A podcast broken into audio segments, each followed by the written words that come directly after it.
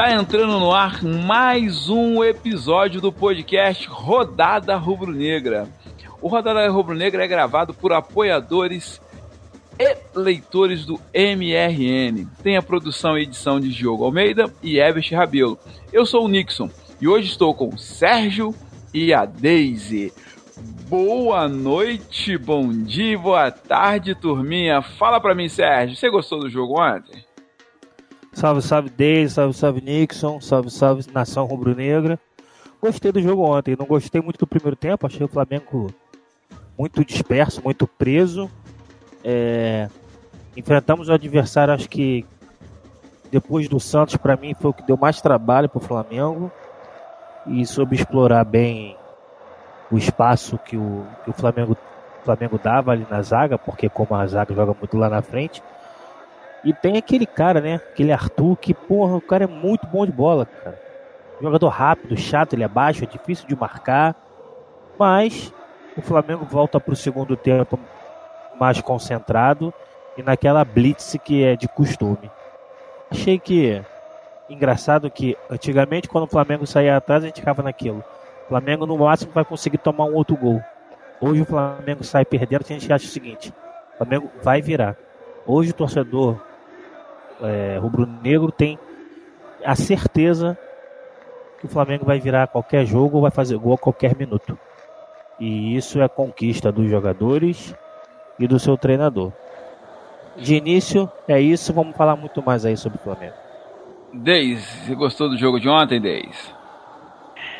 Eu, em primeiro lugar aí, boa noite, bom dia, boa tarde. É, saudações para o Nixon, também para o nosso companheiro aí, né, de, de bate-papo, o Sérgio.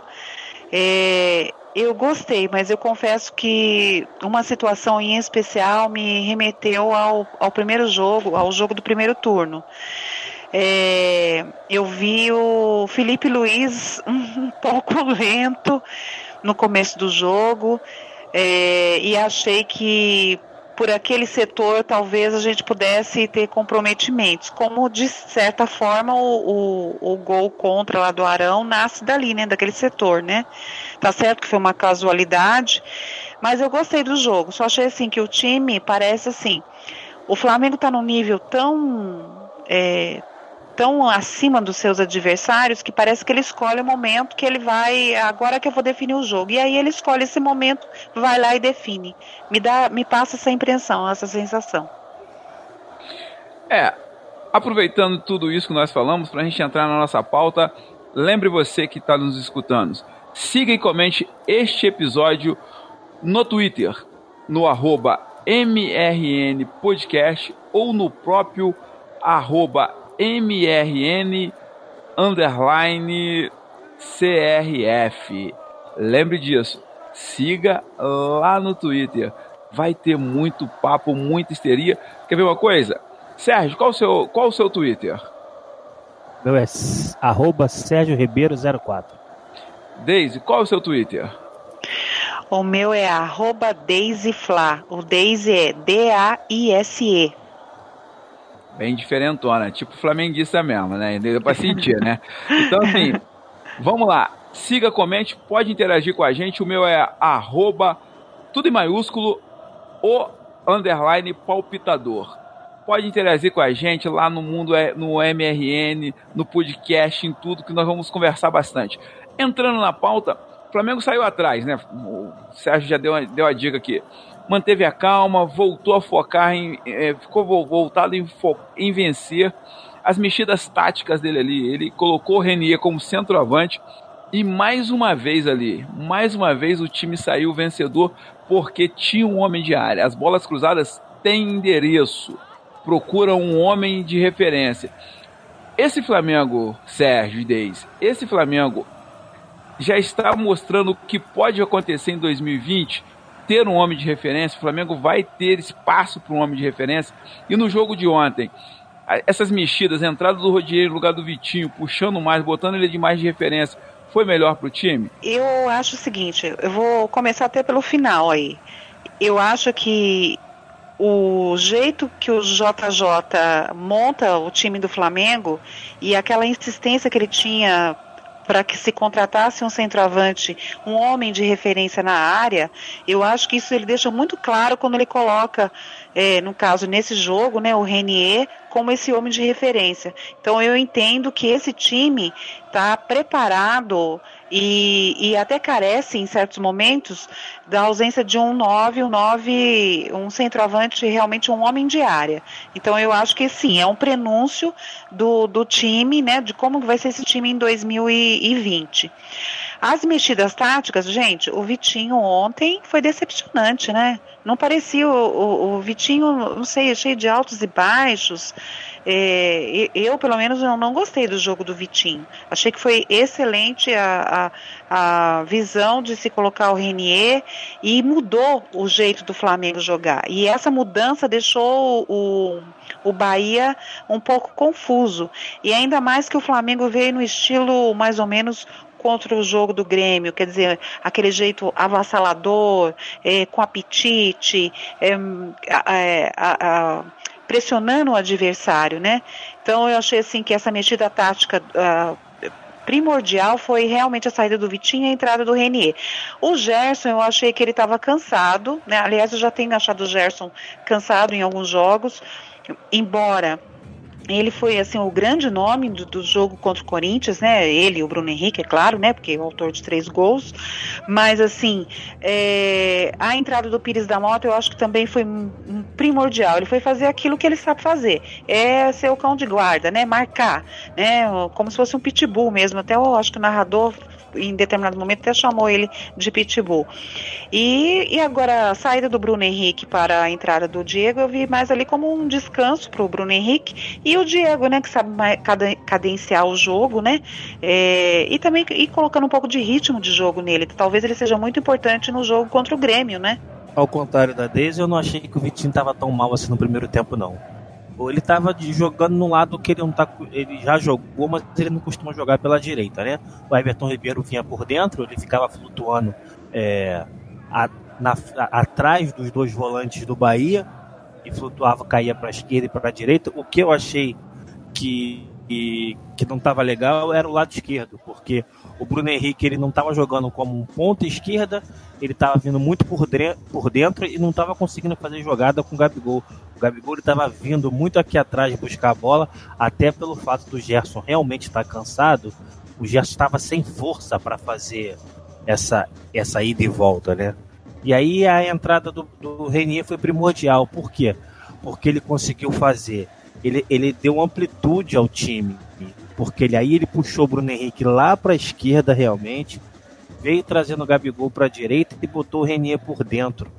Então ele confundiu a marcação do Bahia. O Bahia não sabia quem marcar, porque ficava o, o, o, o Gabriel junto com o Renier flutuando. E o Renier vinha por dentro. E, na verdade, o Gabriel jogou quase como um segundo atacante atrás do Renier. Tanto que na jogada, o que, que acontece? Se você perceber, o Gabriel ele tá junto com o Renier dentro da área. Quando o Flamengo começa a tocar a bola no meio campo, que o Everton Ribeiro vem, a, o passe toca lá atrás, toca aqui pra frente, vem no meio, volta. Quando o Gabriel percebe que aí é o jogar sem a bola do Jesus, que é espetacular. Quando o Gabriel percebe que a bola vem para Everton Ribeiro, ele vai dar amplitude, abrir lá para a esquerda, os dois zagueiros ficam preocupados com ele. Um zagueiro puxa para ele, vem com o Gabriel, e o Renier chega para cabecear sozinho no cruzamento do, do Renier. Eu achei bem interessante. Em relação ao Pires, ele entrou para isso mesmo, ele entrou para caçar, porque o, o Flamengo estava no 1 a 1 continuou jogando para frente, no 2 a 1 continuou jogando para frente, que é o costume desse time, ainda bem, que não se contenta em meter um gol e jogar aqui atrás e ele precisava, ele não tem vergonha de bater. O bom do Pires é que ele não tem vergonha de bater. Se tiver uma bola no meio campo, ele vê, ele tá vendo que vai ter um contra-ataque. Se ele não conseguir pegar a bola, ele vai acertar, vai agarrar a camisa. E tem jogador do Flamengo que não sabe fazer isso. Como, é diz, um, como diz um colega meu, ele não tem pudor nenhum para bater. Exatamente, exatamente. e era o que a gente estava precisando. Parar a jogada. Parar a jogada. Porque os nossos zagueiros jogam, jogam muito lá na frente. Então a gente precisava de um volante para parar a jogada.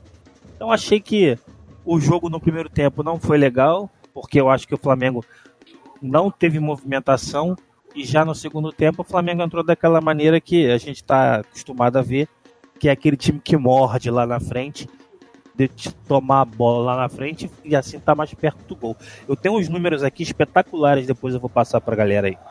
É, e só, só para lembrar, né, assim, é, é, Deis, é, o, o, Vitinho, ele fez um, um papel tático que no primeiro tempo, a única bola que o pessoal conseguiu cruzar foi a do gol. Que o Nino, o Nino Paraíba, não é? O lateral do, do Bahia, do não é? Bahia. Então, foi o único lance que ele conseguiu chegar na frente ali no, no primeiro tempo. Porque o demais, ele dobrava junto com o Everton Ribeiro ali naquele lado ali e o cara não subia. Então, taticamente, ele fez um jogo para o time muito bom. Individualmente, ele não fez bem, mas para o time ele foi muito bom. O único momento de desatenção dele, assim, a minha visão do jogo, tá, gente? O único momento de desatenção dele foi justamente dele também, do Everton e do, e do próprio Felipe Luiz ali. Foi nesse lance do da bola cortada ali, que foi um, uma aberração da aberração.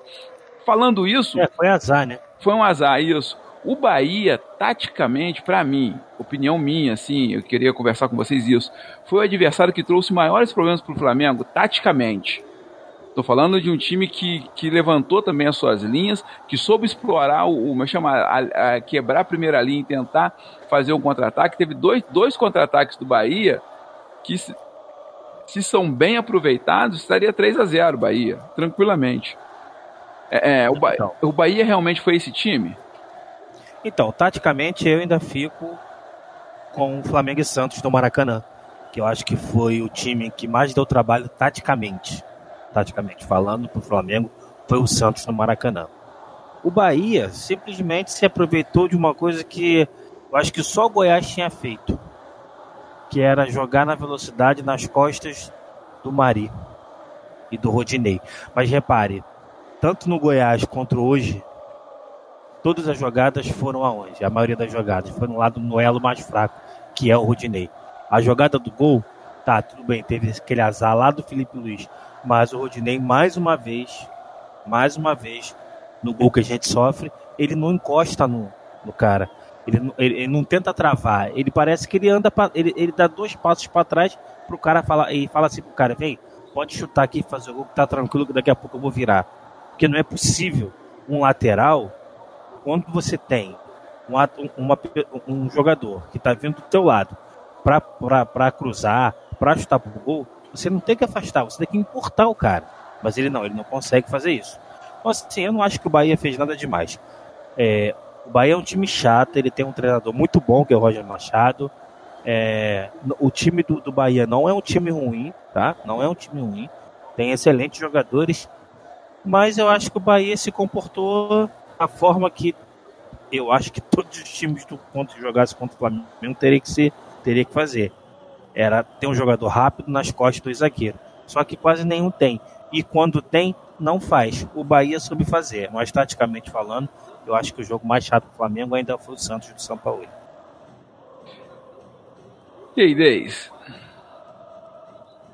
É, eu concordo aí com, com o Sérgio em, em vários aspectos. E com relação ao Vitinho, eu acho que realmente. É, eu quero voltar um pouco nessa questão do Vitinho realmente o Vitinho não está sendo escalado na, naquela posição que ele realmente rende mais. Então ele está indo meio que para o sacrifício. É que às vezes o Vitinho ele não mostra né, aquela intensidade que a gente quer ver, né? Ele é meio estilo arrascaeta nesse sentido, né? É, mas ele não vai fazer isso. É, parece que ele está meio alheio, né? Mas na verdade a gente sabe que ele é super, hiper rubro-negro, né?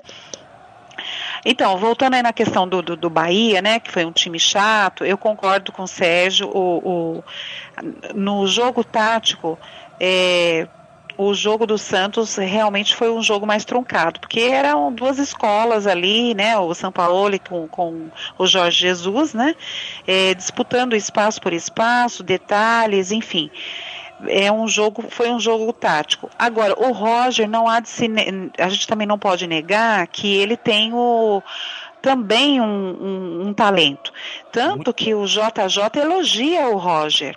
Né? É, ele quando vai jogar com o Roger, me parece que ele vem assistir também algum jogo uh, de alguém, não sei se é do Atlético Mineiro, só, não me lembro. Só uma, só uma observação importante desse, depois, a gente, depois vocês procuram lá no Twitter do Mauro César, que tem certo. a entrevista do Roger Machado e uhum. ele elogia o trabalho de Jesus. É muito bom o vídeo. Então, um dos poucos, né?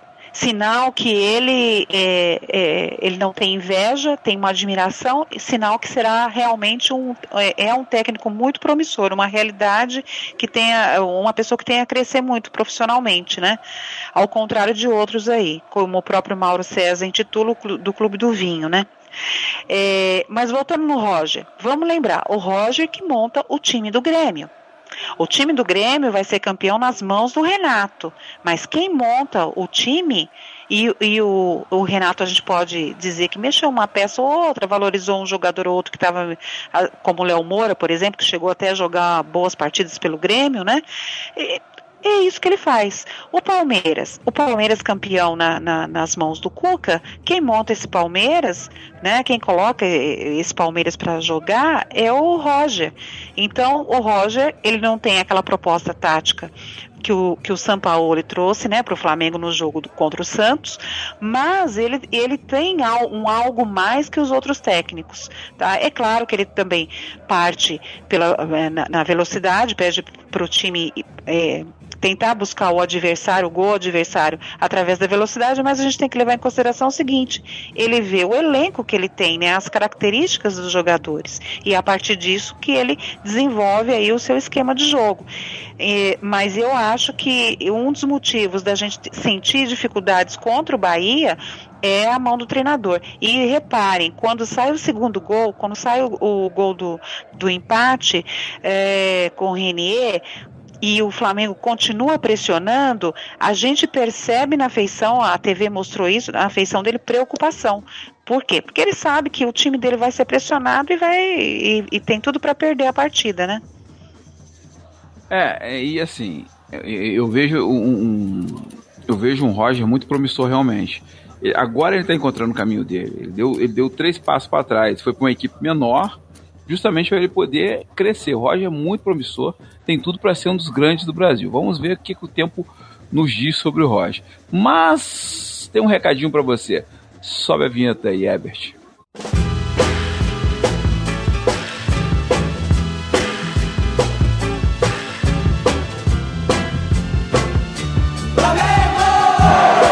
Você já ouviu falar do MRN? O MRN depende de apoio de leitores como você que está aí nos ouvindo, para continuar fazendo uma cobertura criativa, propositiva e ética do nosso querido Clube de Regatas do Flamengo. Junte-se a nós. Acesse cartaz.me barra MRN e conheça nossos projetos. Contamos com sua participação.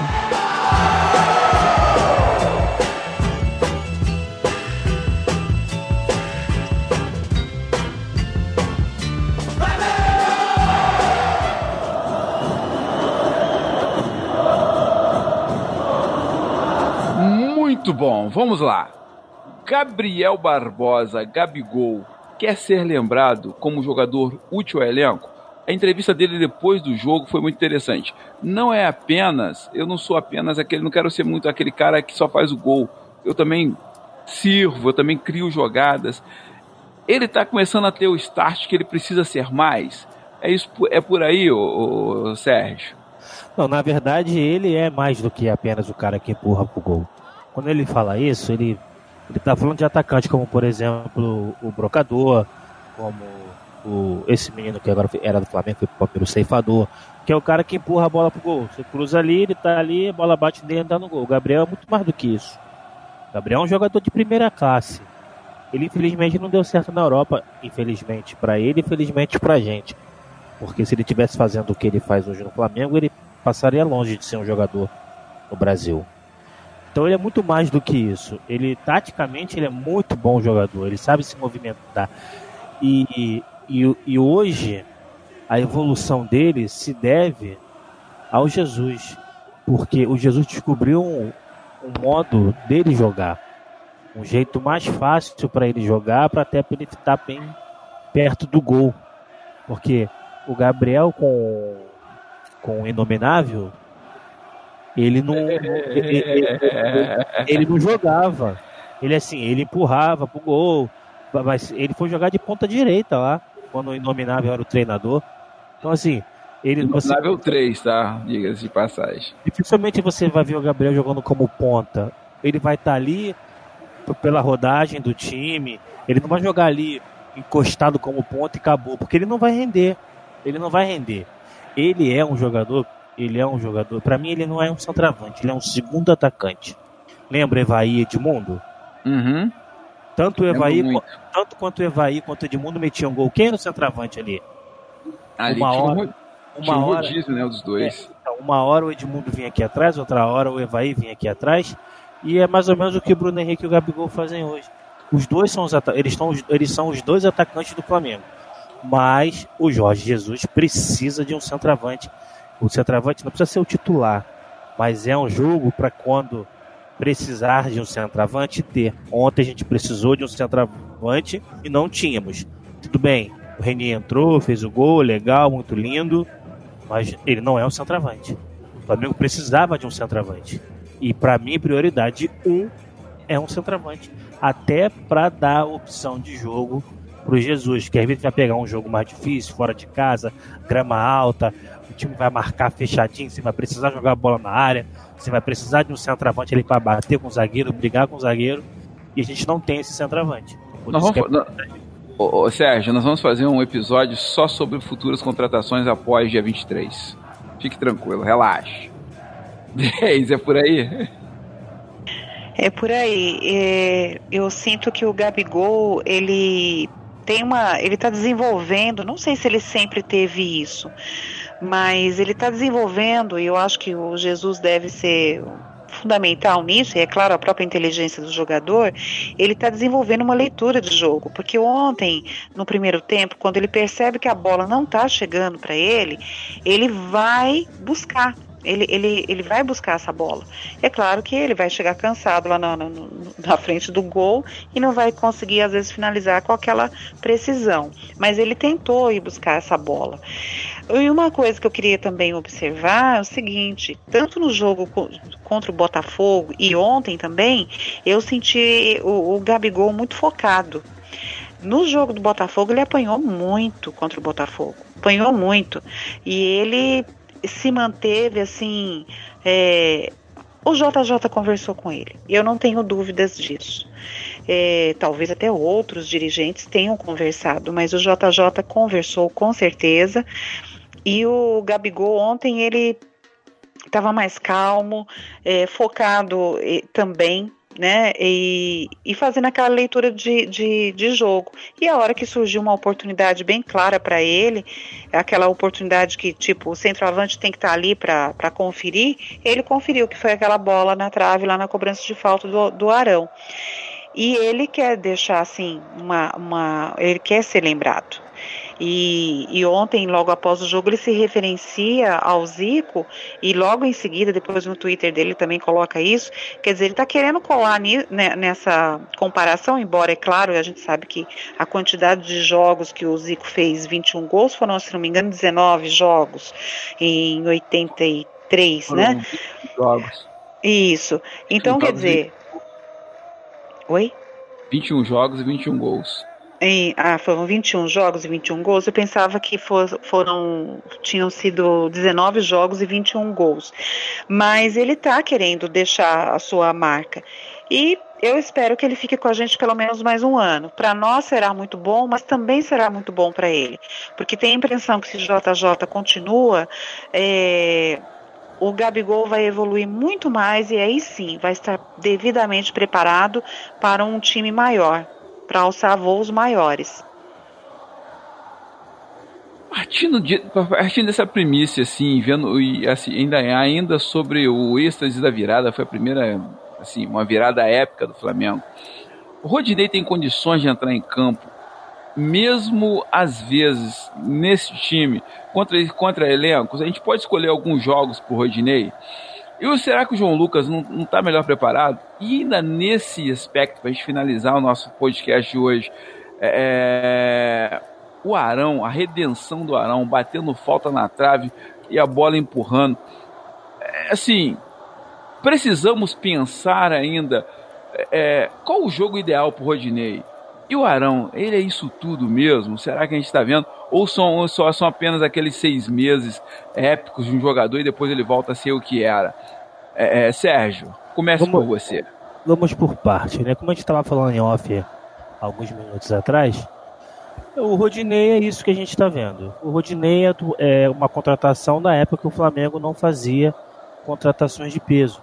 Era um time médio. Hoje, o Rodinei é o elo mais fraco lá de trás.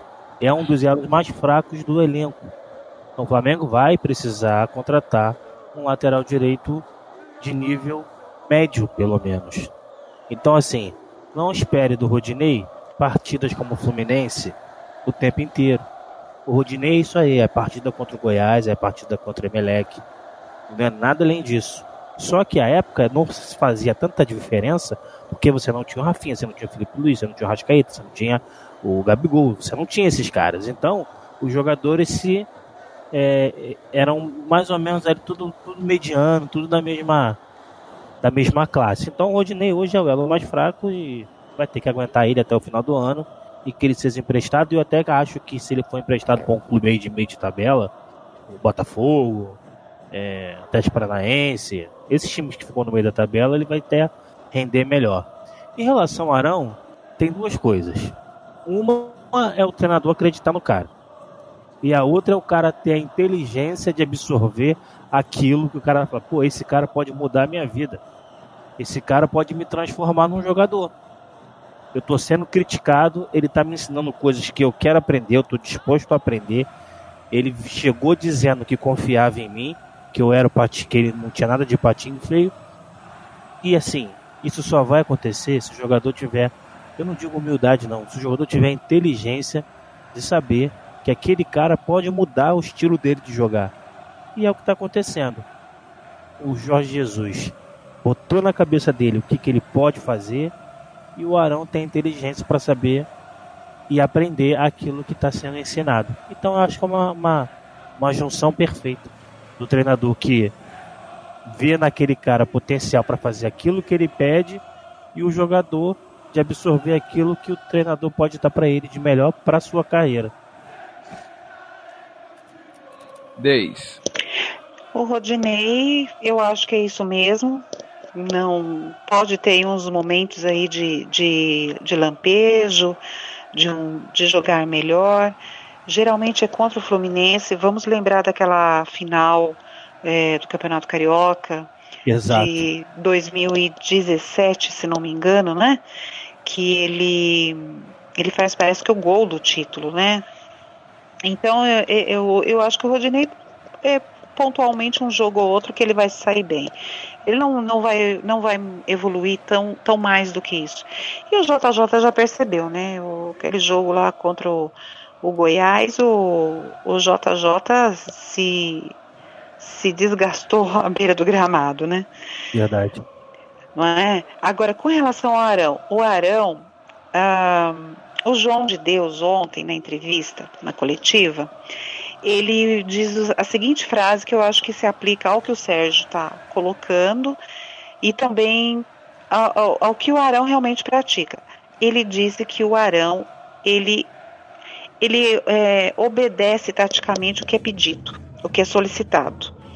Então, se a gente partir desse pressuposto que o João de Deus coloca lá na, na, na coletiva, o Arão, na verdade, quando ele não produzia aquilo que a gente esperava, às vezes até meio indolente, né? É, eu acho que tem a ver com os outros treinadores que nós tivemos, que não soube extrair dele o, o, o que ele tem de melhor. Talvez é não tenham, né? Talvez não tenham nem enxergado nele toda essa potencialidade, todas essas qualidades que hoje a gente está vendo. Porque o Arão jogou três, quatro jogos bem na, nas mãos do JJ. O Arão tem jogado bem já há muito tempo. E interessante, naquele gol ontem, que a, a bola resvala nele e entra, é, a gente percebe o quanto que ele sentiu aquilo, assim, ele ficou angustiado, ficou meio que revoltado. E se a gente for naquela né, semifinal da Copa do Brasil contra o Corinthians aqui na, na, na Arena, Corinthians, o que acontece? É, ele quase dá um gol de presente pro, pro Corinthians, né? E, e, ele sai do lance assim como se nada tivesse acontecido. Então eu acho que o JJ está conseguindo trabalhar isso. E vou dizer mais: se nós pegarmos, acho que a, a, primeira ou a segunda entrevista, acho que foi a primeira entrevista do, do JJ. É, ele diz que, um, que o time hoje não pode jogar só num esquema tático, tem que ter a, as variações táticas, mas ele diz que cobrar falta é muito importante. E, e que com o tempo uh, nós iríamos perceber que o Flamengo também iria produzir nesse sentido de cobrança de faltas. E eu estou achando que o Arão é, vai, deve ser o, o, que deve estar tá batendo melhor falta, portanto deve, deve ser ele que por isso que ele bateu ontem, né? E o João de Deus diz: o que me impressiona é a bola não ter entrado, porque ele está treinando muito bem isso. Então está sendo treinado. Eu acho que o Arão também vai dar muitas alegrias para gente, é, também nesse quesito aí de cobrança de faltas. O Nixon, para terminar, deixa eu só passar uns números aqui interessantes que eu anotei. Sim, sim, sim. o Flamengo, o Flamengo faz um campeonato espetacular. Percebe que a diferença entre o Flamengo primeiro colocado e o Havaí último são 60 pontos de diferença.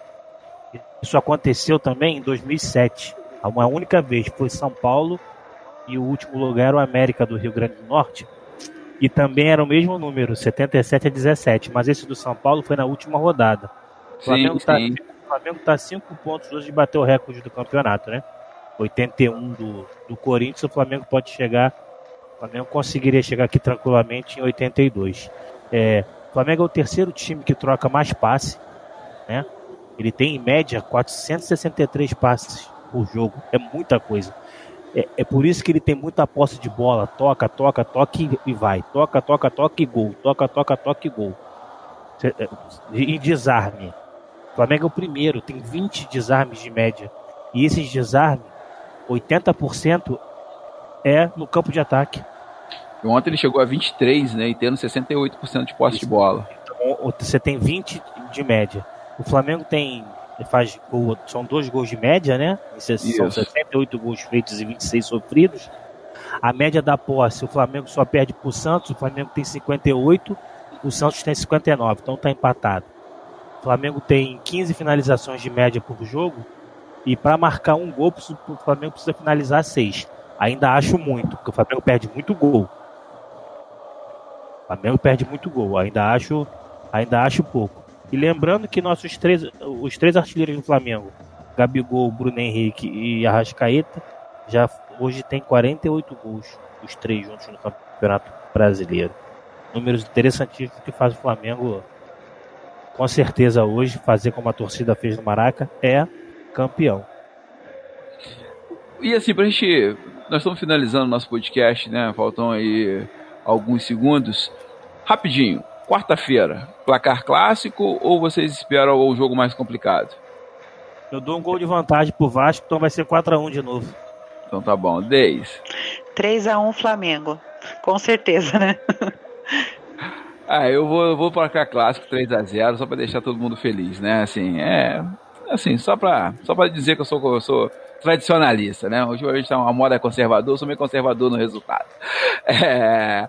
O podcast Rodada Rubro Negra é gravado por apoiadores e leitores do MRN. Obrigado pela sua audiência e nos indique para os seus amigos rubro-negros. Pode ser também tricolores. Todo mundo quer ouvir falar sobre esse grande time do Flamengo. Indique-nos. Esse episódio pode ser escutado no mundorubronegro.com e lá tem cada coluna. Olha, coisa absurdas de maravilhosa. Tem, um, tem, o, tem uma coluna que eu gosto muito, que é justamente a nota dos jogadores ali. Eu acho, eu, eu morro de, me divirto ouvindo vendo as notas dos jogadores, é muito legal. É, no Spotify, no Deezer, em todos os aplicativos de podcast, no post deste episódio lá no MRN, você encontra o link para entrar no grupo de WhatsApp da galera que curte o rodada e quer trocar ideias com a gente venha participar com a gente. Não deixe de nos seguir no Twitter, arroba mrn_crf e arroba mrn podcasts. E também arroba, tudo maiúsculo, o underline palpitador. Sérgio, o seu? Arroba Sérgio Ribeiro 04. Segue lá, galera. E você, Deise? Arroba Deise Flá. D-A-I-S-E. Abraço para vocês. Essa foi a turma da mesa de hoje. Um abraço. A produção Um e abraço. edição desse episódio é de Diogo Almeida e Ebes Rabelo. Até a próxima vitória. Fique com Deus. Um abraço. Abraço, saudações. Saudações.